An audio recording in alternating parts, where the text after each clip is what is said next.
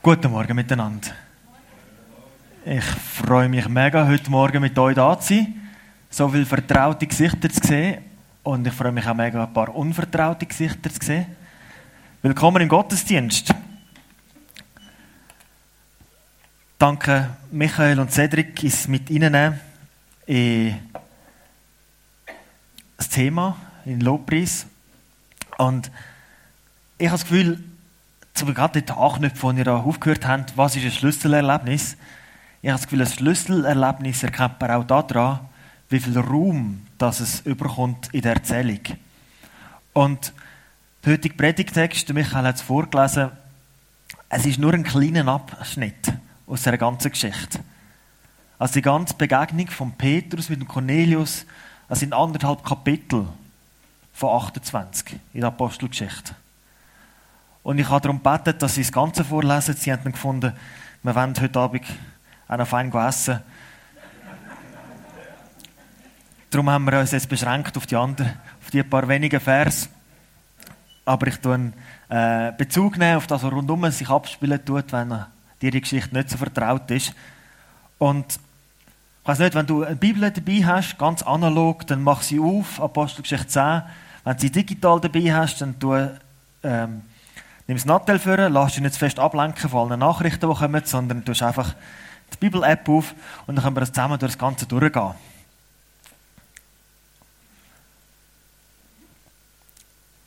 Gut, also, was haben wir für eine Situation? Es ist etwa zwei, drei Jahre nach Pfingsten.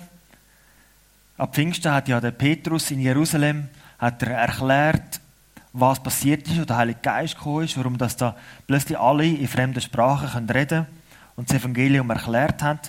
Und nachher lesen wir, wie da der Petrus und auch die anderen Apostel umeinander geist sind. Der Petrus geht Uhr bis auf Samaria und erzählt dort von Jesus. Und viele Juden kommen zum Glauben. Und nachher kommt der Petrus auf Jerusalem zurück. Und äh, da ist er mit der Gemeinde unterwegs und dann beschließt er, ja, jetzt gehe ich mal auf Lida. Das ist dort so unterwegs, wenn er auf der Karte gesehen. Und in Lida hat er äh, einen Lahmen geheilt und äh, die Gläubigen dort besucht. Und dann geht er von Lida geht er auf Joppe. Und zu Joppe kommt äh, Tabitha oder die Angehörige von der Tabitha und sagt, sie ist gestorben und nachher der Petrus sie auferwecken. Und nachher tut er beim Gerber Simon, also Gerber, das ist nicht der Nachname, sondern das ist der Beruf, beim Gerber Simon er übernachten. Und dort fängt sich die Geschichte, die Apostelgeschichte 10 an. Dort sind wir jetzt, jetzt steigen wir ein. Und wir haben vorher vom Schlüsselerlebnis geredet. Und das Schlüsselerlebnis, da ist es im anderen Sinn. Und zwar, der Petrus ist der, der den Schlüssel hat. Und mit dem Schlüssel macht er das Evangelium auf, dürfen das Evangelium auf zu anderen Leuten und Völkern. Zuerst einmal zu den Juden. Warum kommt man da drauf, dass der Petrus ein Schlüsselhalter ist? Das kommt aus, der, aus dem Matthäus-Evangelium, die Episode, wo Jesus seine Jünger fragt, Du sag mal, was denken die Leute, wer ich bin? Und nachher sagen die Jünger, ja, die einen sagen, du bist ein Prophet, die anderen sagen, du bist der Elia, der zurückgekommen ist. Und dann fragt Jesus, ja, und was denkt ihr, wer ich bin? Und dann sagt der Petrus, wir glauben, dass du Messias bist, der Retter, den Gott uns geschickt hat. Und dann sagt Jesus zu ihm, tatsächlich, Petrus, du hast recht. Ich bin genau der. Und die Eingebung hat dir Gott gegeben. Und an soll es nicht Simon heißen, sondern eben Petrus. Und Petrus heißt Felsen. Und auf dieser Felsen würde ich meine Kille bauen. Und dann kommen wir zu der Stelle, die ich eingeblendet habe, aus Matthäus 16, wo es heißt, ich werde dir die Schlüssel des Reiches der Himmel geben. Und was immer du auf der Erde bindest, wird in den Himmeln gebunden sein. Und was immer du auf den Erden lösen wirst, wird in den Himmeln gelöst sein. Und das allgemeine Verständnis ist, dass ab Pfingsten, wo sich Juden aus dem ganzen Mittelmeerraum versammelt haben in Jerusalem, um zusammen das Passafest zu feiern, Dort hat der Petrus das erste Mal mit einem Schlüssel das Evangelium aufgetan für die Juden. Und tatsächlich sind nachher die nächsten zehn Kapitel von der Apostelgeschichte hauptsächlich Juden zum Glauben kommen. In Judäa und Samaria. Und nachher kommt jetzt eben dann die Geschichte mit dem Cornelius. Und Cornelius, er war ein römischer Hauptmann, also er ein Römer, ein Nicht-Jude. Er hat in Caesarea gelebt und er hat äh, ein guter Mensch gewesen. Er hat sich assimiliert, er hat versucht, so in der Bevölkerung zu leben. Er hat an Gott geglaubt. Er hat die jüdischen äh, Gebote versucht zu erfüllen. Das heißt, er hat ähm, die Armen gegeben, hat sie unterstützt, hat Essen rausgegeben. Aber er war kein Jude. Er war nicht mal ein Proselyt. Proselyten sind die, die zum Judentum konvertiert sind. Aber das war er auch nicht. Er war immer noch Römer, er war ein Heid. Und jetzt in dieser Geschichte begegnet sich der Petrus und der Cornelius und plötzlich begreift der Petrus, hey, das Evangelium, die gute Botschaft von Jesus, die ist nicht nur für die Juden, sondern die ist für alle Menschen. Und das ist der zweite Schlüsselmoment, wo der Petrus den zweiten Schlüssel braucht und das Evangelium auftut. Und das bedeutet für uns heute, ohne die Begegnung da zwischen Petrus und Cornelius, wären wir wahrscheinlich nicht da. Wir wären da nicht versammelt. Wir könnten nicht zu Gottes Volk dazugehören. Und wir wären vielleicht auch nicht fähig, oder vielleicht, gut, wir wissen es nicht, aber wir können über Kulturgrenzen hinweg mit anderen Leuten Kontakt haben und ihnen von Jesus erzählen. Ah, das ist übrigens noch. Wer weiß, wo das ist?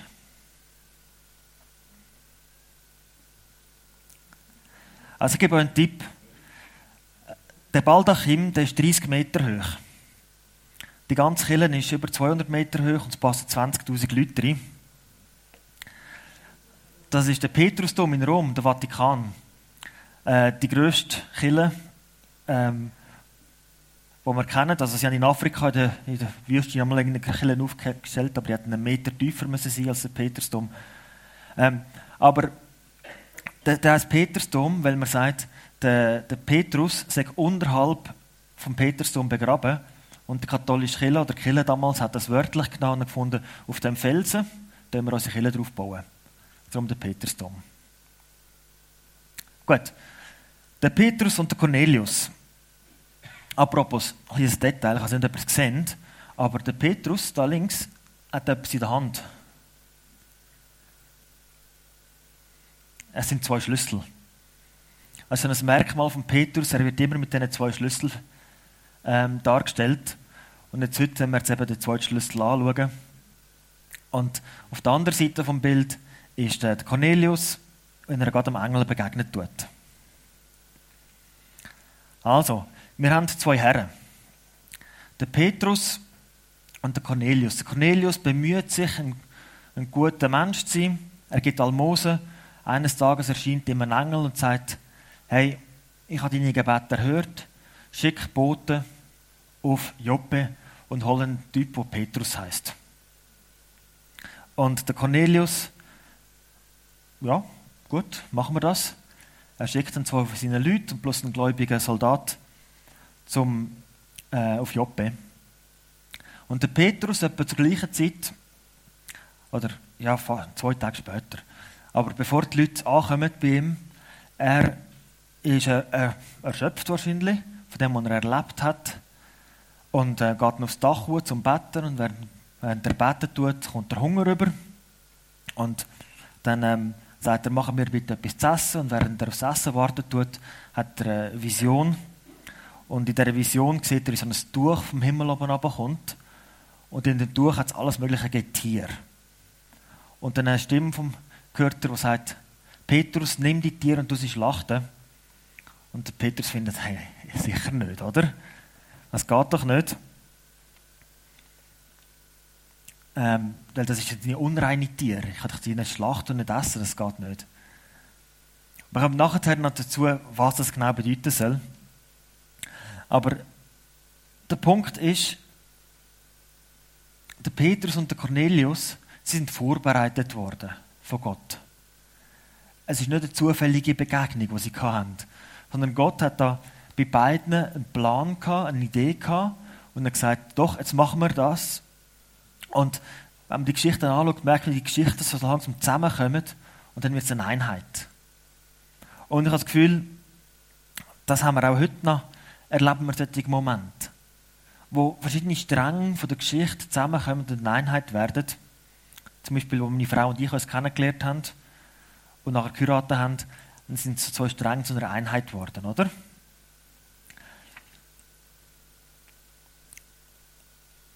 Jetzt kann man bei uns sagen, wir haben das geplant. Das ist nicht ganz zufällig passiert. Beim Petrus und Cornelius kann man definitiv sagen, sie haben das nicht wollen, sie haben das nicht gesucht. Sondern Gott hat das ähm, so äh, eingefädelt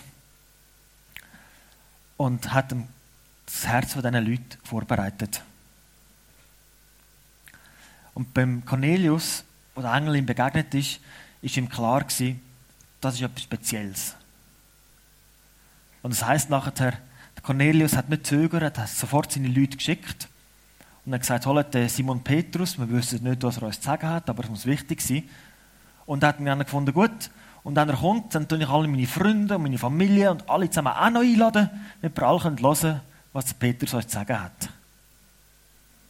Das ist gewaltig, oder? Weiß ob ihr es schon mal erlebt habt.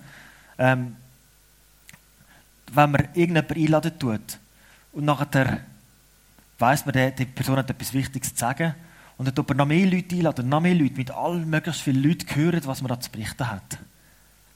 Ein gewaltiger Moment, wo etwas passieren tut, etwas auslösen tut. Und dann beim, beim Petrus wir genau das Gleiche. Der Petrus hat bei einem Gerber übernachtet. Jetzt, was ist der Gerber überhaupt für ein Beruf gewesen? Der Gerber sind damals die gewesen, wo Tier, die toten Tiere das Fell abgezogen haben und dann das Fell ähm, mit Stein oder was auch immer gerieben haben, dass es gutes Leder gibt. Und der Gerber, erstens stinkt es enorm und zweitens ist es ein Beruf gewesen, der mit toten Tieren zu tun hat. Und alles, was mit toten Tieren und Blut zu tun hat, ist rituell unrein im jüdischen Glauben. Und dementsprechend ist ähm, der, der, der Gerber, der Simon, ist der rituell unrein gewesen. Und nach dem jüdischen Glauben darf man mit solchen Leuten nicht Kontakt haben. Aber der Petrus, also nicht willentlich oder unwillentlich, hat dort übernachtet und hat sich eine Art Gefahr ausgesetzt, selber auch rituell unrein zu werden. Und so hat Gott den Petrus auch vorbereitet, dass er parat war, so einen ersten kleinen Schritt zu machen über die jüdischen Gesetze und Vorschriften raus. Jetzt, ich habe es vorher erwähnt, ich habe das Gefühl, Gott tut auch heute noch unsere Herzen vorbereiten. Er macht manchmal so Sachen, die wir nicht verstehen. Irgendein Thema, das immer wieder aufkommt und uns beschäftigen tut, uns nicht in Ruhe lässt. Oder so ein kleiner Stupf, der kommt, hey, du solltest doch mal, mach doch endlich das Telefon. Und so tut Gott uns vorbereiten. Und wenn wir dann zurückschauen, merken wir, wie da die zwei Stränge gekommen sind und eine Einheit geworden sind. Zum Beispiel, wo meine Frau und ich uns vorbereitet haben, um in die Mission zu gehen, dann haben wir zuerst das Gefühl gehabt, wir gehen auf Thailand. Und haben uns gefragt, Gott, möchtest du uns wirklich in Thailand haben? Weil in Thailand im Dschungel wohnen, wo es entweder regnet oder heiß und schwül ist, das ist irgendwie nicht so unser Ding. Aber wir haben gesagt, doch, wir wollen Gott vertrauen, dass er uns berufen hat dazu und sind bereit, dorthin zu gehen. Und wo Gott uns das okay hatte, hat er uns auf Japan geschickt. Wir sind in Hokkaido gelandet, wo es vier Jahreszeiten gibt, wo es Schnee gibt wo man in normalen Häusern wohnen und nicht in Blockhütten. So hat Gott uns vorbereitet. Oder gerade wir in Japan sind, als Beispiel von Japan, äh, ich finde es etwas enorm Spannendes, wie Leute in Japan zum Glauben kommen. häufig passiert das, nachdem die Leute neugierig geworden sind. Sie sind neugierig, was ist eigentlich, was bedeutet das, als Christ sein? Was sind das für Leute? Und dann fangen sie an Kontakt mit einem Christ und man fängt zusammen an die Bibel zu lesen. Und plötzlich gehen ihnen die Augen auf und sie begreifen, was, dass Gott ein Gott ist, der einen Plan hat für sie, für ihr Leben. Und nachher, aus dem heraus entsteht dann etwas. Der, ich glaube, ich habe es schon mal erzählt am Gottesdienst, das Beispiel vom Herrn Kobayashi. Er war äh, Ingenieur, gewesen. er hat in einem Einfamilienhaus gewohnt, er hatte, dann ein, er hatte einen Burnout gehabt, er hat seinen Job verloren, weil er nicht mehr arbeiten konnte und seine Frau und Kinder haben ihn auch verlassen.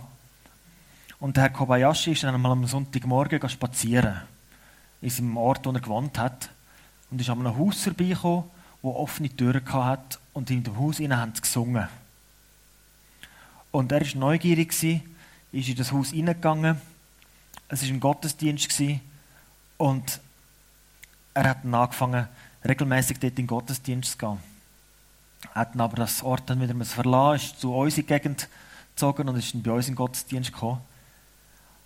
Und der Herr Kobayashi, ohne dass er es gewusst hat, hat Gott sein Herz vorbereitet. Für das, was später gekommen ist.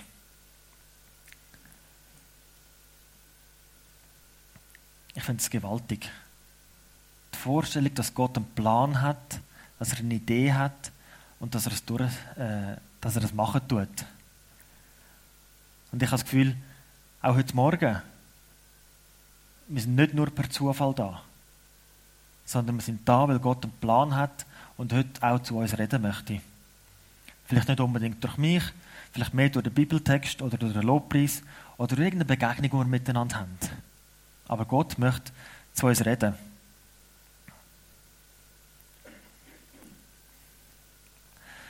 Gut, jetzt haben wir die beiden Männer und Gott hat die beiden Männer vorbereitet, der Petrus auf seine Art, der Cornelius auf seine Art und jetzt gibt Gott ihnen eine Lektion. Und zwar der Cornelius, er lernt, lernt Jesus kennen. Er begegnet Jesus. Ganz einfach. Und der Paulus lernt, dass Gott der ist, der die Regeln machen tut.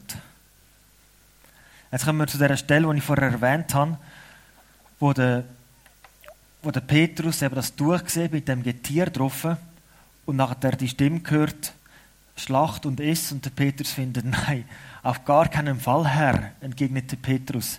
In meinem ganzen Leben habe ich noch nie etwas Unheiliges und Unreines gegessen. Doch die Stimme wiederholte die Aufforderung, was Gott für rein erklärt hat, das behandle du nicht, als wäre es unrein, sagte sie. Um das zu verstehen, müssen wir einen kleinen Ausflug machen ins Alte Testament. In eines von diesen Büchern, die wahrscheinlich am seltensten gelesen werden unter Christen, und zwar das dritte Buch Mose. Genesis, oder? Das erste Buch Mose, das kennen wir, oder? Die Schöpfung der Welt und nachher die ersten Leute, die dort gelebt haben, Abraham. Dann das zweite Buch Mose, der Auszug aus Ägypten. Und irgendwann, dann gegen Ende zweites Buch Mose, kommen all die Gesetze und Vorschriften und dann nimmt die Motivation, ja, wir durch die Bibel lesen, plötzlich massiv ab. Und dann kommen wir zum dritten Buch Mose und dann wird es noch komplizierter. Aber genau dort müssen wir jetzt eben hin. Weil der Petrus sagt, ich habe noch nie etwas Unheiliges oder Unreines gegessen. Jetzt war es so, gewesen, wo Gott seinem Volk die Gesetze und Gebote gegeben hat, hat er genau definiert, was ist rein und was ist unrein. Die, gewisse Tiere sind rein gewesen, gewisse Tiere sind unrein gewesen. Eben Blut ist unrein gewesen und andere Sachen sind rein gewesen. Und die ganze ähm, rein oder eben heilig Sache, die ist bis zu einem gewissen Grad ist es ganz praktisch äh, hygienisch gewesen. Zum Beispiel, äh,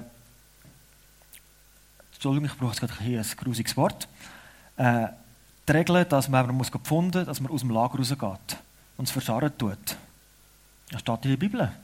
Und das ist ganz praktisch und das hat verhindert, dass halt das Volk Israel 40 Jahre lang durch die Wüste gezogen sind, dass irgendwelche Krankheiten sich im Lager verbreitet haben, weil einfach alle sich daran gehalten haben und aufs WC außerhalb vom Lager gegangen sind. Und dann gibt es andere so Gesetze, wo wir uns fragen, ja, warum dürfen sie jetzt keine Hasen essen? Hasen sind unrein, dürfen wir nicht essen. Wir hatten dann an der Bibelschule mal eine Diskussion gehabt, ob jetzt Osterhasen legitim sind oder nicht. Aber ähm, der Punkt ist, wenn, äh, wenn man unrein ist, dann kann man eine Opferung machen, ein Tier opfern und das Tier dann stellvertretend für einen tut das eine Art die Unreinheit wegnehmen und man wird wieder rein. Und all die, die Reinheitsgebote, die haben für das Volk Israel sind die ganz wichtig gewesen, die sind bis zum gewissen Grad auch identitätsstiftend gewesen. Durch das ist das Volk Israel abgesondert worden von den Völkern rundherum. Der, ich habe letztens einen Podcast gehört, wo es darum gegangen ist, die ganze Geschichte von Wilhelm Tell. Und dort haben die Leute, die den Podcast gemacht haben, haben erwähnt, die, die, die Tell-Geschichte ist wahrscheinlich erfunden. Aber es ist wichtig für uns Schweizer, damit wir eine Identität haben, damit wir wissen, warum wir als Schweizer zusammen sind warum wir als Schweizer definieren und identifizieren. Und genauso war es beim Volk Israel. Die 613 Gesetze und Gebote haben definiert, wer sie als Volk Israel sind und dass sie eben ein Heiliges. Und heilig bedeutet abgesondert. Das Volk sind vor Gott. Und wenn wir dann im dritten Mose noch weiterlesen, dann merkt man immer wieder, ist das Volk Israel gescheitert hat die Gesetze nicht können befolgen und nachher ähm, wieder einen Buß tun. Und äh, wenn wir dann weitergehen zu den Propheten, wird es noch schlimmer. Und die Propheten sagen, hey, befolgt die Gesetze und das Volk Israel äh, schafft es nicht. Und dann haben wir es auf Babylon, ins Exil, weil ähm, es einfach nicht geht. Und sie aus dem Exil zurück, im Nehemia. Und dann tun sie erst recht, sagen sie, jetzt müssen wir die Gesetze befolgen. Jetzt wollen wir unbedingt schauen, dass wir keine Fehler mehr machen, dass wir wirklich das heilige Volk sind, wo Gott uns dazu berufen hat. Und vor dem Kontext sagt der, Paul, äh, der Petrus, ich habe noch nie etwas Unheiliges oder Unreins gegessen.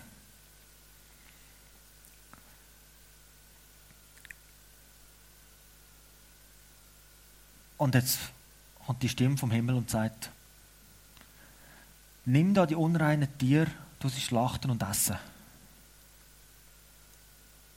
Und der Petrus sagt, nein, sicher nicht. Und dreimal sagt die Stimme, nimm's und du es essen. Und der Petrus ist verwirrt, er grübelt dann über das Ganze nach, wo da die Boten von Caesarea kommen. Und dann sagt hey, der Cornelius, möchte, dass du zu, ihm kommst. Und dann geht dem Petrus das Licht auf. Und er begreift, Hey, die Gesetze sind gültig gewesen. Aber Jesus hat das Gesetz erfüllt. Jesus hat jetzt eine neue Realität geschaffen. Und wir lesen dann Vers 34, wahrhaftig begann Petrus, jetzt wird mir erst richtig klar, dass Gott keine Unterschiede zwischen Menschen macht. Er fragt nicht danach, zu welchem Volk jemand gehört, sondern nimmt jeden an, der Ehrfurcht vor ihm hat und tut, was gut und richtig ist.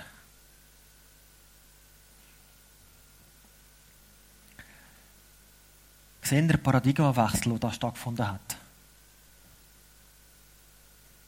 Der Petrus, der im Kopf hatte, ich bin ein guter Jude, ich bin messianischer Jude, ich glaube an Jesus, aber ich halte die jüdischen Gesetze noch ein. Und jetzt sagt Gott, Nein, Petrus, ihr habt das falsch verstanden. Es kann jeder Mensch zum Volk Gottes dazugehören.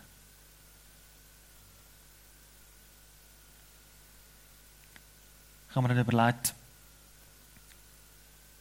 wo bin ich wie der Petrus? Wo bin ich, dass ich gewisse Menschen als unrein betrachte? Wo in meinem Leben habe ich Situationen, wo ich merke, ich möchte eigentlich nicht unbedingt Kontakt mit diesen Leuten haben, weil die leben anders, oder?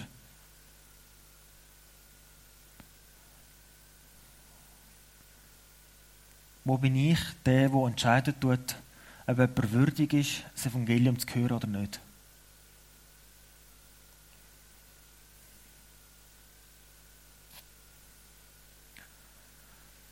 Ich glaube, wir Christen können manchmal sehr exklusiv sein. Ich glaube, wir tun das manchmal absondern. Verstehen wir nicht falsch. Es ist wichtig, dass wir als Christen heilig leben tun. Und ich komme nachher noch zu, darauf zu sprechen. Aber manchmal ziehen wir eine Grenze ziehen, wo wir sagen, da gehe ich nicht darüber hinweg. Und dann braucht man die Stimme von Gott, die sagt, hey, nicht du entscheidest, was rein oder unrein ist, sondern ich. Und ich habe die Leute jetzt vorbereitet. Jetzt mach du deinen Part, um diesen Leuten zu begegnen. Ich habe mit einem jungen Mann geredet, einem Amerikaner, und wir haben davon dass ich äh, Missionar bin in Japan. Und dann hat er gesagt, ja weißt, meine Missionsgesellschaft, mir schickt kein Missionar auf Japan. Viel zu mühsam. Da kommt eh niemand zum Glauben. Wir schicken es lieber an ein anderes Ort hin, wo die Leute schneller zum Glauben kommen.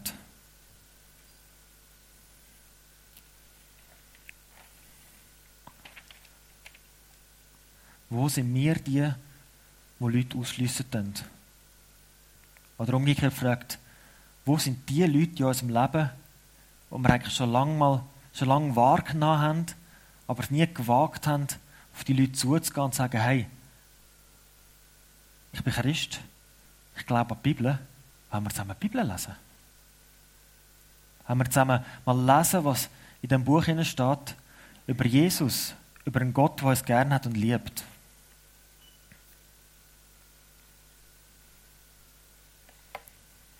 Und nachher wird der Petrus in dem Moment in unserer Geschichte wird zum ersten Missionar. Was ich euch bringe, ist die Botschaft, die Gott bereits den Israeliten verkünden ließ. Es ist das Evangelium vom Frieden durch den, der über alle Menschen Herr ist, Jesus Christus. In dem Moment geht die Tür auf. In dem Moment ist plötzlich offensichtlich, dass das Evangelium von Jesus nicht nur den Juden gilt, sondern es allen Menschen gilt. Und die Konsequenz davon, wir lesen es dann in der zweiten Hälfte vom, von, der, von dem Kapitel, noch während der Petrus das Evangelium erklärt tut, kommt der Heilige Geist auf die Leute, die mit dem Cornelius zusammen dort verhandelt, äh, versammelt sind und sie fangen da in, ähm, in anderen Sprachen zu reden, genau gleich wie es die Apostel die Juden damals ab Pfingsten gemacht haben.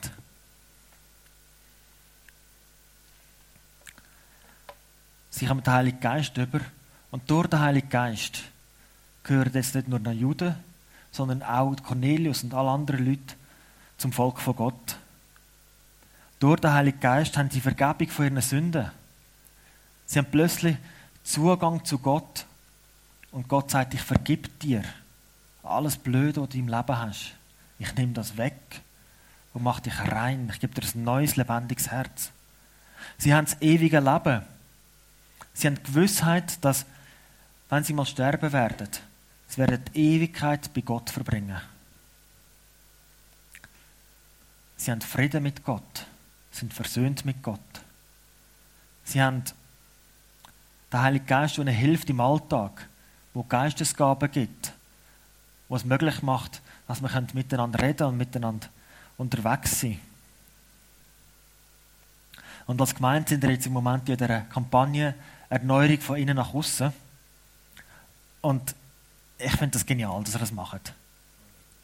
Ich finde es etwas ganz Wichtiges, dass, dass eine Heiligung thematisiert wird in der Gemeinde. Heiligung, das ist so der Begriff, den man braucht für den Prozess, der in uns abgeht, dass wir Jesus immer ähnlicher werden. Dass wir immer mehr lernen, wie Gott das Leben auf dieser Welt denkt hat und wir immer mehr fähig werden, genauso zu leben, wie Gott das möchte.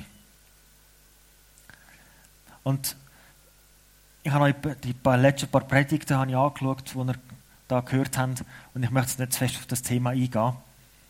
Einfach der eine Aspekt möchte ich kurz erwähnen, und zwar, das ist der, an dem du morgen da bist und vielleicht Jesus noch nicht als deinen persönlichen Retter kennen tust. Dich vielleicht fühlst wie der Cornelius, wo eine Ahnung hat von dem, was kommt, aber noch nicht so genau weiß, was kommt jetzt genau. Dann gilt für dich auch die Aussage von Petrus, alle Menschen können zu ihm gehören. Egal, was du für einen Hintergrund hast, was du für ein, für ein Leben hast, die Aufforderung gilt für dich. Und ich sage, Jesus, ich möchte dich gerne in mein Leben aufnehmen.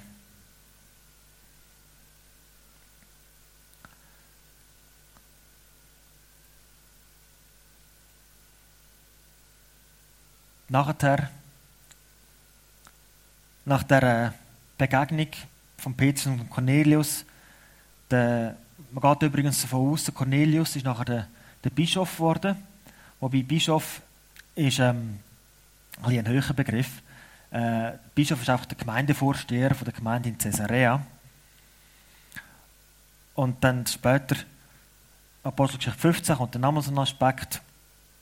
Und ich merke, wie der Michael auf die Uhr schaut. Ähm, ich möchte einfach noch geschwind sagen, wie es weitergeht. Nach dem Petrus nämlich noch mehr Leute in seinen Fußstapfen gefolgt. Der Barnabas geht auf Caesarea, weil er gehört, in Caesarea sind nicht Juden zum Glauben gekommen. Und dann freut er sich dort und es entsteht eine interkulturelle Gemeinde, International Church of Caesarea. Später dann, wir wissen es, der Paulus, der äh, zu Griechen gegangen ist, zu Römern gegangen ist, dann der Apostel Thomas, den nehmen wir an, der ist bis auf Indien gekommen, wahrscheinlich sogar nach China und hat jetzt 60, 70 nach Christus das Evangelium berichtet. Der, der Andreas, der ist bis auf Aser, das heutige Aserbaidschan, in diese Region gekommen. Das Evangelium hat sich enorm ausbreitet. Leute sind aus ihrer Komfortzone rausgegangen aus ihrem eigenen kulturellen Umkreis und sind in eine andere Kultur gegangen. Der, ich bin Missionar bei UMF. Der, unser Missionsstifter ist Hudson Taylor. Er ist im 19. Jahrhundert auf China gegangen, weil er gesagt hat, in China gibt es ganz viele Leute, die haben nie die frohe Botschaft gehört, ich muss zu denen gehen. Äh, jetzt müssen wir schauen, ob es da sind, Gerbers. Also sie sind nicht verwandt mit dem Simon Gerber, aber ich heiße Gerber zum Nachnamen. Sie sind ja in Thailand und haben dort äh, das erlebt, wie Jesus Menschen begegnet tut.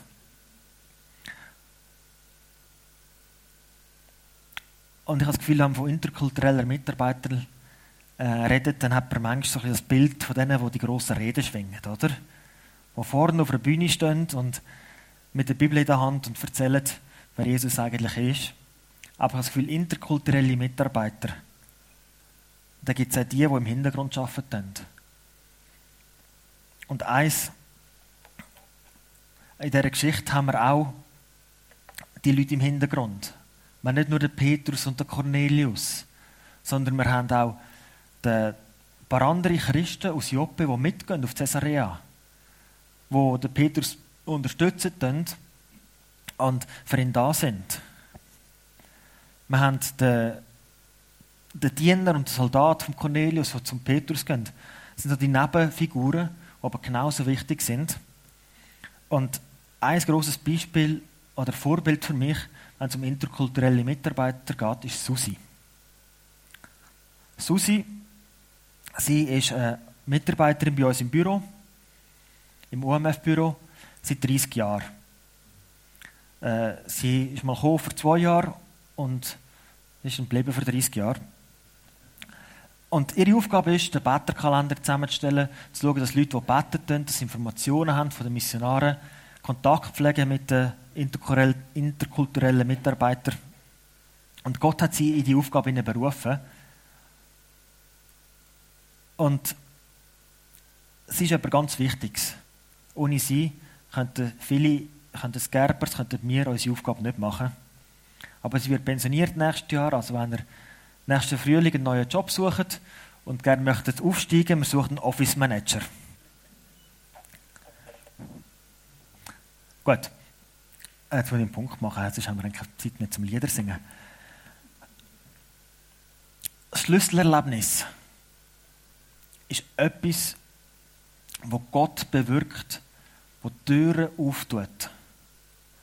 Und es ist Gott, der vorbereitet. Es ist Gott, der die Regeln macht. Und es ist Gott, es möglich macht, dass wir als heilige Leute leben in dieser Welt. Und das wünsche ich mir. Dass wir als Leute leben die so leben, wie Jesus gelebt hat. Die Gott suchen, seinen Willen suchen und durch das Gewaltiges passieren kann. Und die Gemeinde, die damals beim Cornelius angefangen hat, ganz weit, ganz groß kann werden und es Platz hat für Leute aus allen Völkern und Kulturen. Ich möchte zum Abschluss noch beten.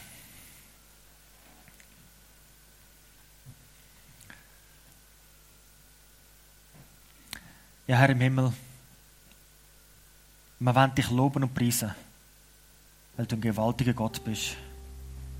Du hast einen Plan für deine Gemeinde und der Petrus und der Cornelius sind vorbereitet worden von dir. Du hast ihre Herzen parat gemacht. Damit nachher etwas Gewaltiges passieren und die Türen aufgeht, dass wir heute zu deinem Volk gehören können. Herr, wir wünschen uns, dass du auch in unserem Leben reden tust. Dass du uns vorbereitet tust für Begegnungen mit anderen Leuten. Für Möglichkeiten, dieses Evangelium weiterzugeben für offene Ohren und Herzen. Und dass du Erneuerung schenken tust. Dass du neues Leben schenken tust. Und wir können eine Ewigkeit mit dir haben. Wir können Frieden mit dir haben. Und dass noch mehr Leute den Frieden dürfen kennenlernen Was so alles, unsere Vorstellungen und unser Denken übersteigen tut. Herr, wir dich loben und preisen, weil du ein grosser, mächtiger Gott bist. Amen.